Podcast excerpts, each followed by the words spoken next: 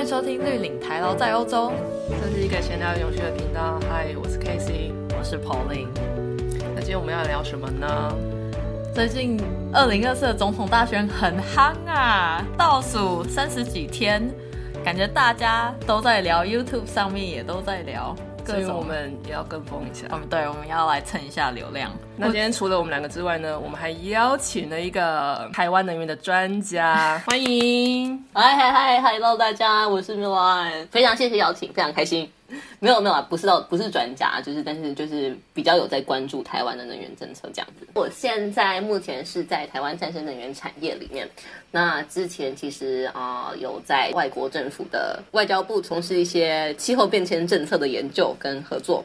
那其实呃会认识 Pauline 跟 Casey，其实是因为我们之前在德国有念的一个气候变迁的博士。然后因为这样子就是认识他们，然后就一直同甘共苦到现在，忧国忧民，关心台湾气候政策跟能源政策到现在。因为应该找不到其他人可以一起，就是很开心的聊这个 这些些东西。但今天找米浪来，真就是因为我们平常在欧洲，所以对于台湾。政策还有能源领域相关的，没有米兰这么的熟悉，所以今天就邀请了比我们更熟悉台湾 landscape 的专家。今天只是想要来聊一下有关目前台湾各个总统参选人对的能源政见。那其实这都是我们个人的观察啦，Yeah，就是纯个人意见，就这样子，不代表任何立场。今天所有的言论不代表本台立场，就只是几个人太无聊，然后想要来聊天一下。这是一个完全不负责任的言论，听听就好。好，对，OK，那我们要不要先大概介绍一下？目前我们从四位只剩下三位，没错，二零二四。现在录音的时间是十二月，所以已经确定就是只有三位总统候选人了。那我先分享，就是我们其中一位的好了，其他接续等，就是你跟你们接着分享。那首先从民进党赖清德哈，他基本上其实跟目前台湾二零五零经营政策呃的转型政策，其实路径其实都几乎差不多啊，也是延续蔡英文政府的一个就是经营政策。那我们包括他强调说要稳定民生供电啊，然后产业供电要确保就是无虞，还有就是我们所要达到二零五零经营转型的目标。那其他其实都差不多，像比如说二零五零再生能源，它希望能达到百分之六十到七十，那氢能会到百分之九到十二，然后还有火力发电搭配 CCUS，就是所谓的碳捕捉技术到呃二十到二十七 percent 这样子。那目前以它的目标来讲，你觉得这个是跟符合国际的一个趋势吗？还是还有夸大这些目标？还是这些目标是应该可以实现的目标？这些目标，就我了解，其实是台湾很多众多智库一起很仔细的计算出来的，他们可以达成的路径。所以其实可行性，我觉得算虽然还是有点，就是还是有点不确定性，但是我觉得其实至少有五六成是可以达达到。如果按照目前的规划的话。那其实中间还是有很多，在达到那个目标之前，还有很多东西要努力嘛。那但是我们知道，其实跟国际能源转势转型的那个趋势下，其实还是有一点点差距啦。就是其实，在能源目标可以再更积极一点。那还有就是有有关就是呃减煤，就是煤炭这个过程，其实也可以再更积极点。因为其实现在很多国家都在讨论，就是要 face out。呃，coal 就是完全的减少化石燃料，或是就是移除化石燃料的使用。那目前在这一块，呃，戴清德还是没有去真正去对这个做出很正面跟有力的回应的。嗯，因为我们刚刚看到他的证件上面也是谈到火力发电还是会有，只是说呢，它是搭配了一个碳捕捉的功能，让二零五零年可以达到近零这样子，但是火力还是有持续在烧。对。对，但其实也这样也能理解，因为毕竟台湾是一个高度仰赖进口能源的国家。那我们知道化石燃料的进口其实目前高达了百分之九十八。我记得数字可能还有还有在目前还会可能再再减少一点点，但其实非常仰赖就是这些化石燃料，所以就是要在二零五零年达到这些目标，其实还是有很多努力需要去做才能达到。那也可以理解说为什么就是目标没有像国际间喊的那么积极，因为其实那个路径非常的长，也非常的挑战重重。这样，我想补充一下，就是你刚刚讲的那个火力发电，其实它不只包含煤哦，它应该也包含天然气。嗯，对。对，没错。OK，嗯，所以我觉得停止使用煤矿这个方式，目前接下来十年是看得到的。但是中间你要转型跟再生能源衔接的那些过渡阶段，那应该目前还是会考虑用天然气来做替代。对对，那天然气只要做替代，其实也是可行。但是比如说你的接收站要要建起来，就是你相应的基础设施都要都要赶快就是新建起来。那我知道目前也是 受到呃一些地方势力的就是反对啦。但我觉得其实更多的沟通跟环境的一些保护，其实都需要做的更彻底，才能达到这样子的嗯，就是以天然气取代煤这个过程。嗯。那你怎么看其他两党他们的能源政策？因为目前相较起相较民进党提出的能源政策，它其实是有给出一些数据的。嗯，他有说就是哦，二零五零年我们什么要减少什么，但是其他两党感觉看起来就是一些比较呃大方向的言论，就是他好像没有提出很具体的一些数字来说他们会想要怎么做。就像你刚刚说，民进党的这个政策，它是基于台湾智库去讨论或是研究出来，然后有达成这个路径。那你怎么看国民党侯友谊他对吧？他也是讲说，哦，以绿永续或者是什么以核呃以核减碳迈向无煤，但是 怎么去达到这个他们的一个 big idea，好像没有很清楚，对不对？对，嗯，我觉得其实 这也是可能民进党执执政最最成功的一部分啊，就是过去这八年，就是基本上如果你看，呃，不管是国民党或是民众党，其实绿色能源就是永永续能源都是一个很重要的占比，然后二零五零基目标也是一个很很重要的议题。那所以其实大家都在同一个方向，那唯一不太一样的，像比如说国民党他有特别强调就是核能嘛，他说要将核电正式列入呃减碳能源之一。然后合一、合二、合三检修或延役，那这跟民众党其实有点像。然后再加上呃，可能国民党提的无煤，就是煤炭的飞销，其实比民进党可能更积极一点，因为它二零四零就要无煤台湾。嗯，所以其实它是有稍些许的不一样嘛。但是要如何达到二零四零无煤台湾，我觉得做法其实并没有很明确。嗯。对，就是那那之后，这个背后的一些科学的一些支持的数据在哪里？那要如何达到这个这个目标？那其实我觉得目前，呃，侯友谊是没有很明确的说明嘛，我觉得是有比较可惜的部分。嗯，那我们来谈一下，在这些目标里面有一个很争议的议题——核能。好了。嗯，我们现在是完全要跳过柯文哲嘛？我我我我我我，那我们看一下柯文哲好了。没有，因为柯文哲某一部分他也有，就是核能他也有提到。然后呢，你看，嗯，例如说柯文哲，我们我们都纯讲再生能源好了。柯文哲说他二零三零年就是再生能源会达到四十 percent。嗯，这个数据是《金周刊》二零二三年八月的数据，我不确定他现在有没有修改，但是，嗯。二零三零年要打造再生能源四十 percent，这个其实我觉得，一嗯 ambitious，非常的有野心。对啊，因为我们毕竟目前二零二三年年底，我们再生能源其实根本还没有超过十 percent。那你要想想，就是要如何在七年内达到四十 percent？对，我觉得是有它的一定困难。但是我必须要强调一点。即使再生能源还不到十 percent，但是它在一两个月前吧，已经正式超过核能的发电量，所以我觉得是很重要的一件事情。核能的发电大概就是占十九到十 percent 这样子。对对对对，没错没错，对啊。嗯 OK，如果又回到柯文哲的话，我觉得其实没有太大的不一样吧，就是跟国民党比起来。就是要研一核二核三，然后体检核四，重新再检视一下核四到底可不可以用这样子。反正至少三个候选人目前看起来都觉得，对，我们要减碳，我们要减碳，对，我们要绿能，我们要绿能。对，因为其他国家有一些候选人他们会持不同的争议，就是有些人会觉会觉得就是我们要近零，但是有些人就觉得哦，我不相信气候变迁。对，好，至少这方面我们是。呃，对，大家有共识，对，有一致的共识，说我们需要减碳。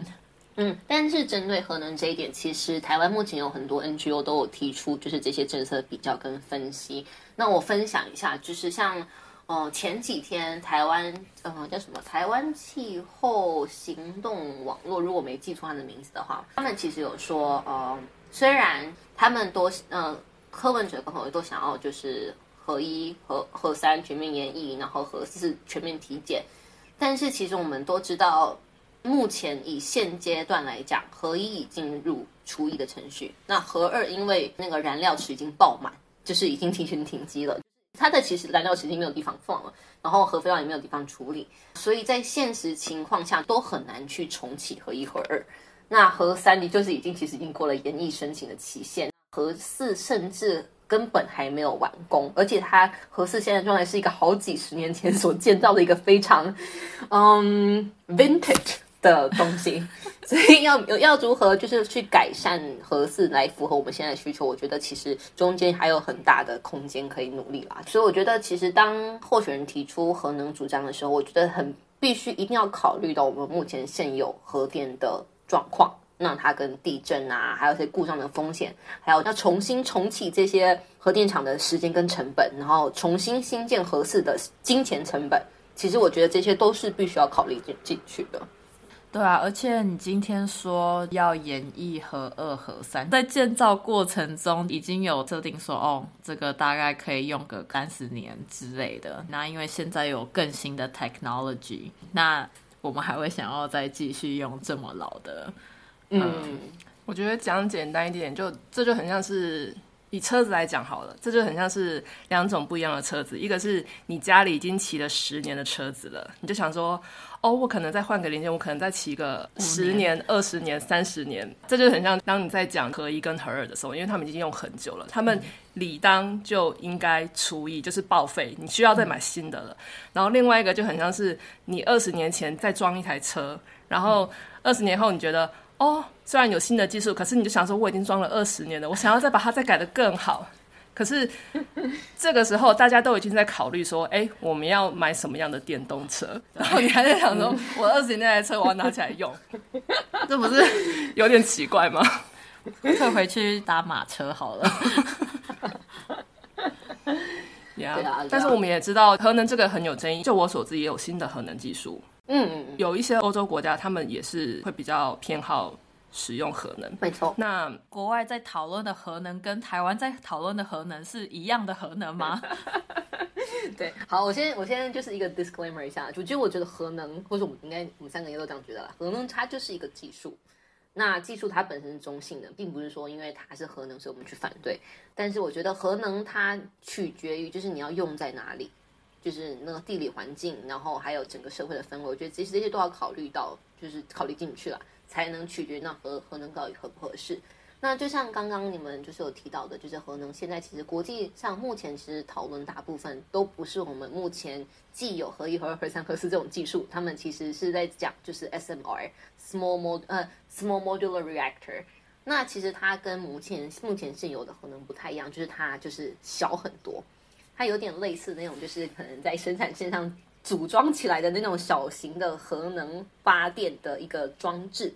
那我们知道，就是嗯，它现在其实就一个，那个就是 SMR，就是目前呃统计出来的推测出来，它其实大概可以呃产生大概三百 megawatt，就每个 unit 可以产生三百 megawatt 的那个电力，然后大概是就是一般传统核能发电的大概三分之一这样子而已，但是它就是因为小，所以然后制造的也比较快。那所以就是基本上，所以大家都在讨论这个这个议题，就是它其实建造起来的时间啊，投入金钱其实都比现有的传统的核能会比较呃来的快跟比较少这样子。那它会有核废料吗？它一一样会有核废料，OK，一样会有对，一样是一样是一样是就是核能的技术，那也是一样会有核废料的问题需要处理。那你刚刚谈到的 SMR 就是 Small Modular Reactor，它是核分裂技术呢，还是核融合的技术？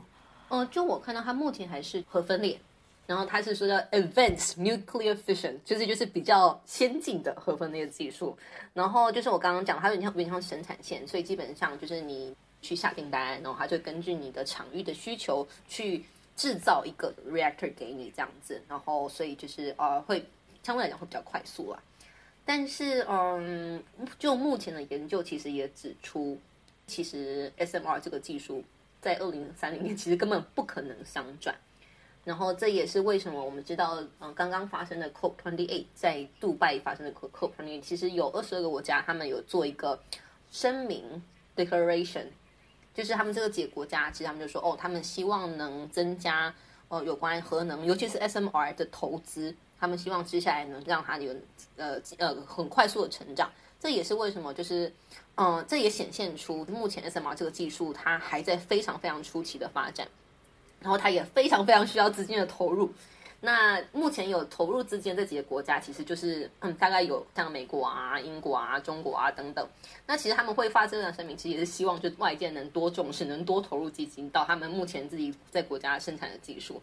那你要想想，如果他们真的能把 SMR 弄起来的话，其实它对他们来说是一个很很好的国家利益，就是不管是技术的传输，然后不然就是卖这些就是 modular reactor，其实都是一个非常非常庞大的利益。我会这样讲，其实因为之前在某个国家的外交部下面做气候变迁嘛，那其实那时候他们就很强调想要把 SMR 纳入对台湾 lobby 的一个就是。议题里面，因为他们有一个很大很大的国家的公司，专门就是目前正在研发 SMR，所以他们希望非常希望就是能把这样的技术或是这样的规范也引进到台湾，让他们有更多就是贸易的机会。一个 SMR 大概就会等于三到四百个 mega 瓦，其实就已经相当于一个台湾的离岸风场了。如果这个技术是成熟的话，的确听起来是一个蛮吸引人的。对啊，可是一个技术到成熟，然后可以用，它需要很长的研发时间。然后研发完之后，它需要做测试，然后测试也需要好几年的时间，还有包含安全测试啊什么的。然后不确定，就是现在它到底有没有什么样使用上的限制？嗯，因为其实它因为小。然后其实那它其实最大，大家最担心的是它的安全，嗯，到底能不能如何确保安全？所以其实现在很多国家，尤其是美国，都在审视它的安全规范。那我们知道这个安全规范就是一定需要很多时间嘛。那我们其实有报道指出，真正开始建造 SMR，其实要从就是大概二零三三年开始哦，它叫它叫做 Early Establishment Period。然后，但是真正要开始就是开始扩大的去发展，其实到二零四三年。你看，像风离岸风电也是差不多，大概过了十几二十年的发展，然后它才有办法现在技术这么的成熟啊。嗯，对。那如果我们今天还是以就是二零五零近零当目标的话，那我们需要把我们的所有的希望都放在一个二零四三年才有办法。扩大生产的技术上面吗，我觉得可能会有点太慢了，会来不及。嗯，对啊。而且当我们在说核能它是干净能源，其实我们都只是只看它在发电的过程，那前面制造的过程，那后来除役的过程，核废料过程，其实它产生的就是碳足迹，其实远远大于我们目前现在再生能源。那我所以我觉得纯粹是把核当做呃绿能的。永续的一个就是手达到永续的一个手段，我觉得其实有点不切实际了。就是其实它要盘点它真正只能生命周期，才能来说它到底合不合适。嗯，而且最最终最终可能它所使用的燃料也是挖矿出来的，所以它并不是一个能一直永续使用的燃料。你总有一天会没有这个燃料，就跟石化燃料一样，总有一天会用完的。对啊，但是我们刚刚其实讲的都是经济面或跟技术面的问题。那我觉得其实最重要对我来说最重要的是就是呃道德面的问题。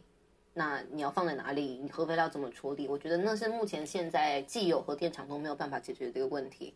那台湾又这么小，那真的要把这个 SMR 纳入考量吗？那那那放在哪里？核废料怎么处理？我觉得这个都是提出这些政见人需要去好好思考的的面向。这样才是有负，就是才是负责任的方式。但是我们不可能否认，现在全世界的趋势就是你要有不同的 portfolio，然后你有也要有不同的能源来源。整体来讲，就是减低之后会遇到的风险。简单来说，就是鸡蛋不要放在同一个篮子里。我们刚刚讲到了再生能源，然后然后还有核能，然后还稍微提到了 CCUS。那我知道其实台湾目前还有就是氢能嘛。然后我知道 Katie 是氢能这边的专家，要不要请 Casey 分享一下？我先说就欧洲来讲好了，欧洲也是这三四年才开始在讲氢能。那为什么会讲氢能？是因为在很多工业制成里面会使用到氢气。那氢气其实是从天然气来的，所以如果天然气会排碳，那经济就是它从会排碳的东西做出来的氢气，那也是有碳排的。那所以欧洲政府就想到，哎，那我们就用另外一种方式来做，来制造氢气，那就是用再生能源。所以欧洲他们的，嗯，他们目前就是几个国家看到的有在做氢能的案子，他们有试着用太阳能去做氢，去产生氢气，或者是。离岸风电或是陆上风电这些再生能源去产生氢气，可是目前还没有看到大规模的商转的案子，所以这个技术就是从大概前三四年开始，大家开始讲讲讲讲，那真正大的案子出来，大的电厂出来产自来做氢气的，应该可能也是二零三零年之后会才会发生的事情，所以这个技术。不是新技术，可是你要到一定的规模，那也是需要时间。你要产生干净的氢气，有一个前提是你要有很多再生能源。所以欧洲会有这样子有办法这样子做，是因为他们再生能源的目标其实就是逐年在提高，所以他们可以开始做一些小批量的测试，然后等到他们再生能源很多的时候，他们就可以就是再把多余的电力拿来做这些事情。现在以德国来看好了，就德国他们现在电网里面大概有四十五到五十 percent 的再生能源。那其实很多时候这些再生能源其实是被浪费掉的，因为他们产产电的时候并不是真的呃那个需需求电的时候是有 match 到的。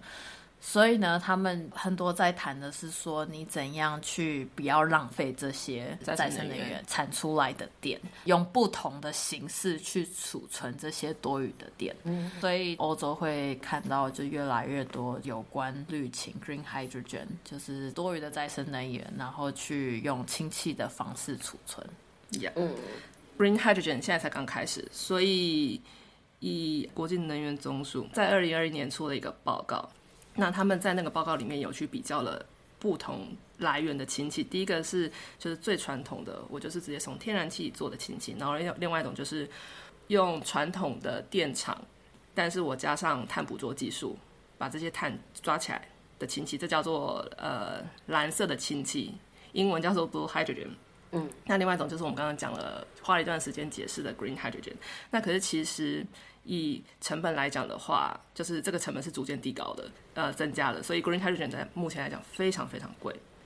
所以我觉得台湾不管谁执政好了，就是如果想要减碳，然后氢气是一个考量的话，那势必要去考量说，第一个氢气我们是要自己做吗？那我们要怎么做？我们是要用再生能源做吗？还是我们要把我们电厂全部装上 CCS 碳捕捉技术，然后来做这些氢气？或者是我们要从哪里 import？那不管怎么样，以成本来讲的话，其实大概我觉得在十年之后，可能才有在更多讨论的那些空间。但是很多东西就是你不现在做，那你之后做就来不及了，因为很多东西都要先试嘛。对。对啊，我知道台湾政府其实有在，就是积极在去盘点，说到底有哪一个国家可以合作。那其实澳洲其实算是一个首要的考量的目标啦，因为我们澳洲知道，澳洲它其实如果真正发展起来，它的再生能源有非常多，他们地很大，可以装很多太阳能板。对，还有就是风能，其实它的资源是非常丰富。那我们知道，澳洲政府也一直积极的想要就去出口它的氢能。那我们刚刚其实没有讲到，就是其实。为什么即使这么贵，技术就是还是这么新？那为什么国家还是要强调氢能这一块？那我我们知道，呃，其实氢能可以替一些没有办法用绿电来减碳的产业达到减碳，像比如说哦那种重工业啊、钢铁业啊这些，其实是你直接用电力去没有办法达到它制成所需要的那个效效能。所以这是为什么，就是很多比较重工业或者钢铁，他们其实都会比较想要强调滤清这个概念，然后想要就是去特别去强调技术来来协助他们，就是减低他们的碳足迹跟碳排放量。我知道台湾目前其实很多就是有一些学校，然后一些像工研院，然后其实他们都有在做一些氢能的示范场。嗯。然后其实也在一直在探讨说要如何将现有的锅炉啊，然后不然就是一些场域啊，如何转，就是从从天然气转化成适合，就是用可能要么混氢混烧，不然就是转化成适合氢能的一些就是设备。那其实这些都在探讨，然后也有积极跟国外在合作，但的确是需要一点时间。嗯，那米兰，你觉得就是在台湾在推不同的能源技术的时候，大概遇到的？挑战会是哪些？因为就我会问这个，是因为嗯，之前离岸风电在台湾开始推的时候，可能四五年前，那其实。在媒体上面，你会看到很多人就是攻击啊，说啊，就是太贵啊，我们怎么可以让外商来图利啊？会杀死鸟。对，可能一些生态的问题。那那这个部分你怎么看？你就是说外商这一块吗？还是就是发展的困难？发展的困难好了，应该我记得没错，应该有一两个离岸风电风场已经开始在商转了。嗯，呃，然后台湾也有规划，每一年都有规划，就是几年之后会想要有多少量的风场出现。嗯。对，嗯，我觉得其实台湾很积极在发展不同的再生能源。那的确，虽然技术能力很强，但是有些技术的确是没有自己没有经历过的，所以非需要仰赖国外的团队，国外的要么就是呃再生能源发发电，或者其他国家技术的一些转移，才有办法能啊达到我们想要达到的目标。但是就是又回到刚刚离岸风电来讲，我觉得其实。刚刚讲了这么多，就是然后总统候选人他们也提多非非常多的证件，然后率能够达到多少啊，多少啊，多少？但是我觉得要如何达到是很重要的。那如何确保就是这个过程能永续的进行，能公平公正的进行，其实是一个非常重要的一环。那如果我们看到。最近的新闻，其实我们也看到非常多，就有关就是离岸风电的一些批评。那包括就是对于鸟类的影响啊，对于鲸豚的影响，那更更重要的是对于渔民的影响跟周遭社群的影响。那我觉得，其实这个讨论在目前台湾近年转型下的公正转型，或是就是在目前总统政策下的讨论，其实都是比较被忽略的一块啦。因为我觉得再生能源其实要永续的发展。其实非常需要你的社会跟人民的支持跟接受，愿意跟他共存共荣。那开发商其实他自己也也必须要找到一些跟当地社群共存共荣的方式。那我所以觉得，就是其实中间的一些沟通、公开、透明架构，其实这些都需要慢慢被建立起来。那这是目前就是还比较需要。进步的部分 就是比较比较比较加强的部分了，就是我觉得真的这这块很重要，不要去因为不同的政党或是去扼杀掉，就是目前再生能源的发展，因为民意不同，就是被扼杀掉这样的发展。嗯，我们之后也可以再开一集聊聊台湾的离岸风电的发展跟这相关的议题，不管是在发展上面所碰到的一些困难，maybe 我们可以 myth bust。很多民众会对离岸风电的一些误解，但是我觉得现在应该应该就还好了。嗯，我觉得因为毕竟离岸风电盖盖在海上，看不到、听不到、感觉不到，但是其实造成的影响还是有。然后我觉得其实需要更多的 NGO、政府相关单位其实一起来讨论嘛。嗯嗯，哦，我可以分享一下，就是。离岸风电虽然已经很成熟，但是其实很多在欧洲做离岸风电的公司，他们其实也会开始看一些不同题目，就例如说他们会看，嗯，整个风场的永续性啊，或者是整个风场的生物多样性，这些都是我觉得今年跟去年就是开始以来一直很红的一些题目。嗯，对对，尤其在前几年的 COP，生物多样性是一个非常大的主题。那在接下来好像。下下次的 COP 吗？它会在亚马逊，在 Amazon，所以就会很多。对，想去哦。就很多开很多国家就开始 geared up，就是觉得说，哦，那他们就开始在准备说，他们要计划在那一年的 COP，他们要主打生物多样性 （biodiversity）。所以我们就来看看接下来两年之后会发生什么事情。OK。那今天谢谢米兰跟我们分享这么多，就是台湾能源政策的现况，然后还有就是未来个人见解，对个人见解，然后未来就是如果可以做的话，可以朝哪个方向？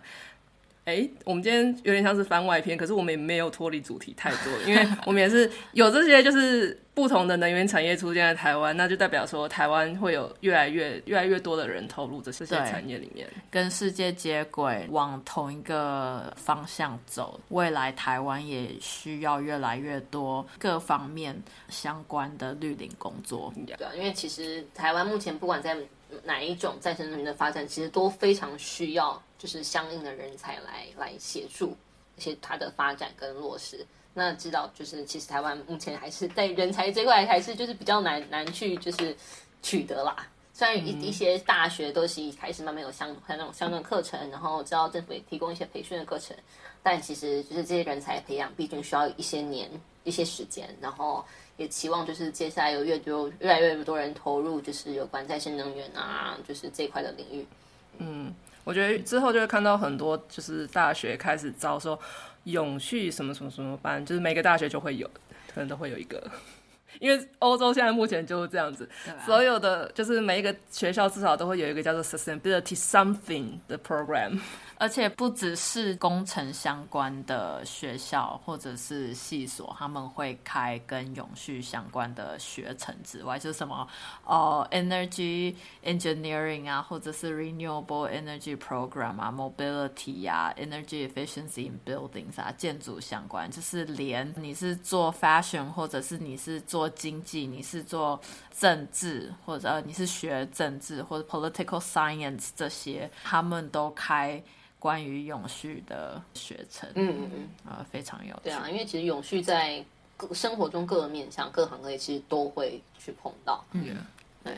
好，那如果以后我们有碰到永续领域相关的人才，我们都可以邀请他们来跟我们多聊聊。对，然后哎，我想要 wrap up。就是就是，因为我们今天都在，就是大部分前半分都在讲总统候选人证件嘛。那我知道，其实大家其实对于气候变迁也很关心，然后对于环境啊这些议题，其实也都是就是非常关注的一个议题。那我想要强调的一点就是，呃，如果真的关心，那就去认真去研究不同候选人他们的气候能源政策，找到一个你觉得合适的，然后去投票。因为我觉得就是要把自己的就是对于这个气候变成跟再生能源的的的重视，其实要把它转化成行动力。那我觉得其实接下来中长选投票就是一个很好的那个转换的机会，所以不要浪费自己的票，然后真的要去好好选择你想要为台湾打造什么样的永续未来。有啊，我会去投票，我也会去投票，大家一起投起来。好啦，那今天就先这样子啦。谢谢米兰今天来到绿岭台捞在欧洲的节目里，我们今天就到这边。那如果有什么有兴趣的话题或是疑问的话，都欢迎跟我们联络，跟我们讲。那我们今到这边喽，拜拜，拜拜，拜拜。